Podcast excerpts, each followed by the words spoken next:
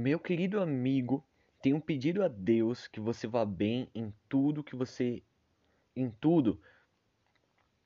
Meu querido amigo, tenho pedido a Deus que você vá bem em tudo e que esteja com boa saúde, assim como está bem espiritualmente. O que está deixando claro aqui? Que o nosso mundo exterior nada mais é do que uma reação da realidade do nosso mundo interior. Seu mundo exterior nunca vai ser maior do que o seu mundo interior. Quer ver um exemplo claro disso? Estatísticas apontam que 80%, 80% dos herdeiros de heranças milionárias perdem aquilo que receberam. Sabe por quê? Porque o pai rico, ele cresceu em seu interior e exteriorizou a sua grandeza. O filho do pai rico nunca cresceu interiormente. Então, quando ele pegou a riqueza, quando ele herdou a riqueza do pai, ele simplesmente nivelou a riqueza ao seu nível de grandeza. Como ele não tinha crescido interiormente, ele não era grande exteriormente. Óbvio que isso é uma estatística de 80%. Existe aqueles, aquele outro 20% que consegue manter, outros que até crescem, mas a grande maioria das vezes o que acontece é isso. Agora, gente, se nosso mundo interior ele é alimentado pelo nosso mundo exterior, porque, gente, é incrível como o ser humano ele gosta de fazer tudo ao contrário, né? Nós somos criados para ser um espírito que possui uma alma e habita dentro de um corpo. Mas nós vivemos como se fôssemos um corpo que possui uma alma e às vezes aparece o espírito. Da mesma forma, nós somos criados para fazer o nosso exterior, aquilo que está fora, aquilo que é o mundo é, teoricamente natural, aquilo que já existe, na, na,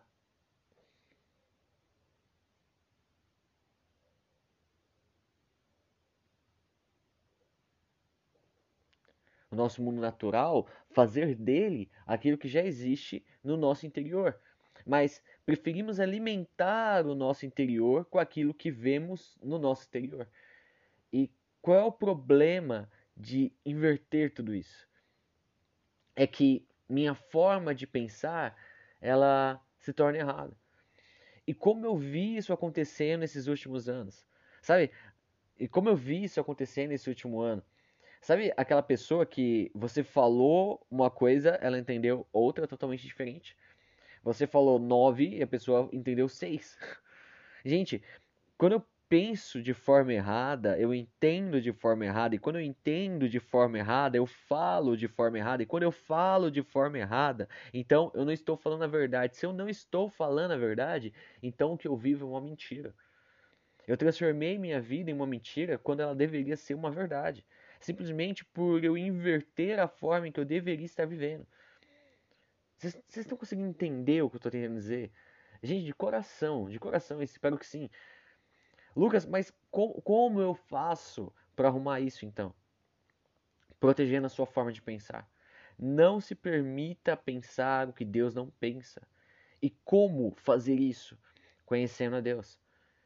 E Deus não se conhece indo apenas num culto de domingo. Deus não se conhece é, ouvindo um podcast, assistindo a live da igreja A, B, C, D ou E. Não é assim. Deus se conhece através de práticas devocionais diárias, dia após dia, de glória em glória. Eu não quero que você também seja aquela pessoa que ora 20 horas por dia. Nem eu, nem Deus quer que você faça isso mas Deus quer se relacionar com você todo dia. Assim como você conheceu todos os seus amigos, Deus quer que você conheça ele da mesma forma, através de um relacionamento. É assim que se conhece a Deus. Só para concluir esse pensamento aqui, é, vamos para Romanos 12. Eu sei que eu uso bastante esse texto, mas é que Deus ele fez questão de deixar muita coisa dentro disso daqui.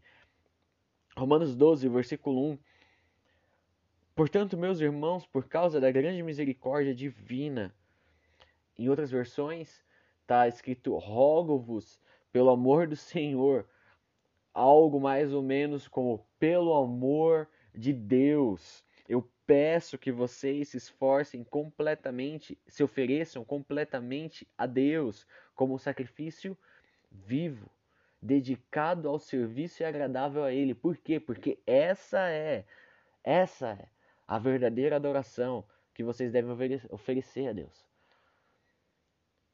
Não vivam como vivem as pessoas desse mundo, mas deixem que Deus os transforme por meio de uma completa mudança de mente. O que eu acabei de dizer? Não se permita pensar o que Deus não pensa. A sua mente precisa mudar. Precisamos permitir Deus transformar a nossa forma de pensar. Por quê? Porque assim nós conheceremos a vontade de Deus. Isso é aquilo que é bom, agradável e perfeito para Ele. A sua imaginação vai gerar os seus pensamentos. Seus pensamentos vão gerar suas palavras. Suas palavras vão gerar suas ações. O problema é que as suas ações de hoje vão te levar para o seu amanhã.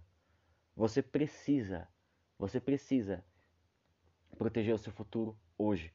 E como isso? Alinhando a sua forma de pensar com a forma que Deus pensa. Simples assim. Então, ok, eu preciso entender quem eu sou, qual, qual, quem eu sou, por que eu estou, quem eu sou, qual é o meu propósito. Mas não é só isso. O segundo ponto que eu quero falar aqui é que é muito engraçado isso, porque nós vemos bastante, com certeza você já viu isso na sua caminhada dentro da, de alguma denominação, na sua vida cristã. As pessoas confundindo autocomiseração com espiritualidade, não é. Autocomiseração é só autocomiseração. Nem sequer parece com espiritualidade, não tem nada a ver uma coisa com a outra. Nada a ver uma coisa com a outra. Esse vai ser o nosso segundo ponto. Autocomiseração não é espiritualidade. Efésios capítulo 2, versículo 10 diz o seguinte: Pois somos criados, pois somos criação de Deus. Gente, muita atenção aqui.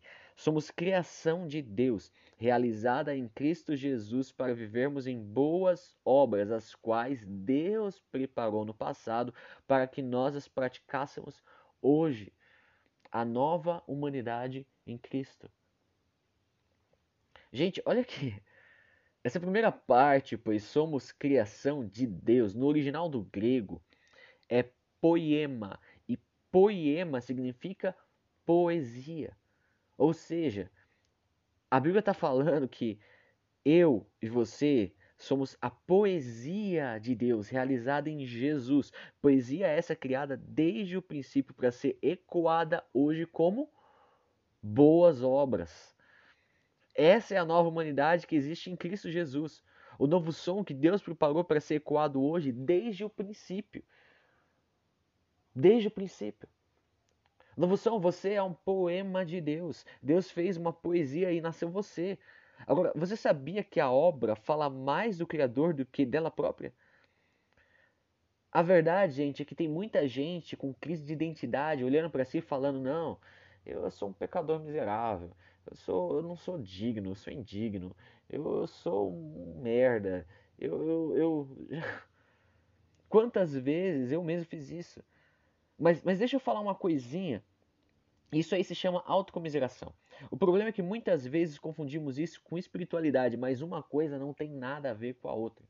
O negócio chega a ser tão louco que você chega às vezes para elogiar